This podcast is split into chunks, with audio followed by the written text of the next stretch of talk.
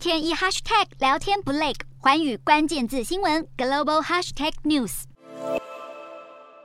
各位都知道，梵蒂冈是中华民国在欧洲唯一的邦交国，双方的关系其实可以追溯到一九二二年的时候。到了一九四九年，两岸分治，其实那时候教廷的大使馆还有外交人员还是留在南京，但是呢，教廷他还是承认已经搬迁到台北的中华民国，一直到一九五一年。因为中共与教廷的代表决裂，所以教廷才决定把人员从南京转到台北。也就是说，从一九五一年或者一九五二年开始，中华民国与教廷在台北就继续维持着正常的外交关系。今天为什么要谈中华民国跟教廷的问题？是因为从二零一八年的九月开始。教廷在教宗方济各的指引之下，跟中国大陆当局签订了一个临时协议，有些也称为主教临时协议，也就是说。双方在任命主教的僵持可以技术性的得到缓解。教廷他认为有绝对的权利任命在各国的主教，可是在中国大陆，中共当局当然认为任何的宗教或社会团体的负责人必须要得到中共当局的首肯。所以双方其实在这方面过去从来没有交集。二零一八年的这个临时协议让双方可以找了一个暂行性的安排。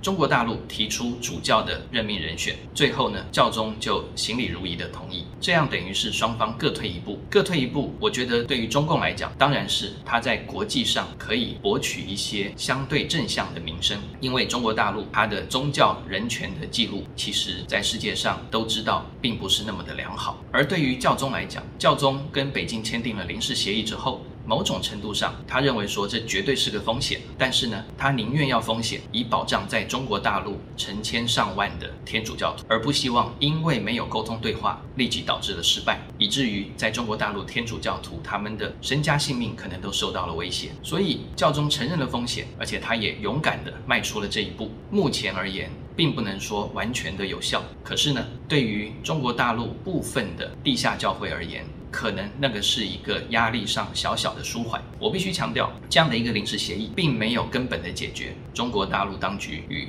梵蒂冈双方对于主教任命，还有教徒在中国大陆的人权、宗教权保障等等的最基本问题。但是，他至少从表面上看到了双方和谐相处的曙光。这也就是为什么，甚至在二零二一年二月的时候，中华民国驻教廷大使当面谒见了教宗。但是呢，教宗还有教宗的他下面的国务长。其实都再次的肯定了中国大陆与梵蒂冈的主教临时协议，教宗也希望基于互信互重，可以继续积极的开展双方对于教徒保障的关系。讲到这边，我们就必须要问了，那对于中华民国的影响到底是什么？对于中华民国的影响，我觉得那个潜在的风险。就是教廷，他如果在主教的任命逐渐跟中国大陆以所谓这样的中国模式取得了一定的互动与默契之后，剩下的中国大陆地下教会，还有这些天主教徒他的宗教权等等的问题，在下一阶段，当然目前看起来或许没有那么的急迫性，但在下一阶段就是教廷何时会承认中华人民共和国以取代中华民国？因为教廷他始终认为他是在一个中国的框架之下承认了两岸之中一个政。府，而这个政府就代表的是中国。换言之，如果教廷他有一天觉得说他现在承认的中国代表是北京当局，而且前面讲的包括教徒的宗教权，